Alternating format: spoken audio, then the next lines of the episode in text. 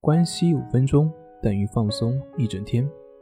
大家好，我是心理咨询师杨辉，欢迎关注我们的微信公众账号“重塑心灵心理训练中心”。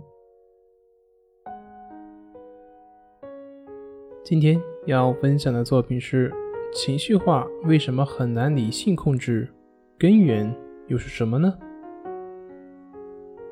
之前有一个抑郁强迫的一个学员进行咨询，他说起症状来头头是道，甚至我还没有说，他就已经开始自己分析自己了。比如说像他的原生家庭怎么怎么样啊，自己的性格又是怎么怎么样啊，而且自己也在学习心理学的相关的一些专业。然后说了一大堆之后，又问我为什么我自己都知道了，我也分析出自己的问题了。可是我自己的这些症状却没有改变呢，要不你再帮我分析分析？这就让我很尴尬。既然你什么都知道了，为什么还要我分析呢？我再去分析，对你又有什么帮助呢？那问题究竟出在什么地方呢？其实这就是现在很流行的那句话：道理知道了很多，但是却过不好自己的一生。我们需要明白的就是，当一个小孩子出生的时候，他第一件事是干什么呢？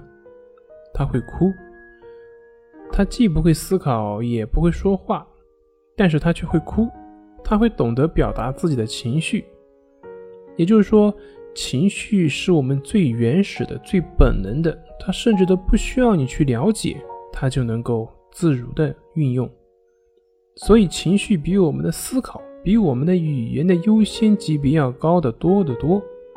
当它和你的语言、逻辑思维等等相冲突的时候，那么不需要说，一定是你的情绪会主导你的身体。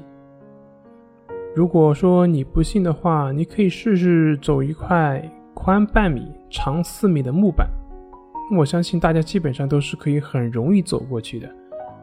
但是这个时候，如果把这个木板放在悬崖峭壁上，那么看看是不是还会那样轻松的走过去呢？或者，即便是在木板下面放了保护网，看看是不是还能够轻松的通过呢？我想，即便是你知道不会有危险，也不会有几个人可以轻松通过的。这就说明。一旦我们的情绪机制启动起来，我们所有的逻辑和推理都将失去作用。这就是为什么我们明明知道不该生气，但是那个情绪来了，还是会怒不可遏。明明知道自己的问题所在，但是面对生活，还是会该犯则犯。那我们应该怎么样去改变自己的情绪反应模式呢？如何才能摆脱自己面对负面情绪的影响呢？那么，在《淡定是修炼出来的》这本书当中，第六章有七天的情绪转化方案的具体练习步骤，它可以帮助我们更好的解决自己的情绪问题，摆脱情绪对于自己的困扰。当然，还有一点需要强调的是，情绪模式的转化跟你看了多少书没有关系的，它跟你懂了多少知识也没有关系。情绪模式的转化只跟你的神经记忆有关，它的转化不是一个逻辑的变化，而是一个本能的神经反应的变化。简单的讲，就是它只跟正确的练习时间有关。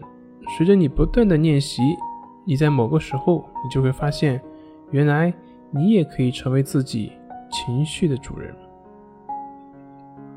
好了，今天就分享到这里。咱们下回再见。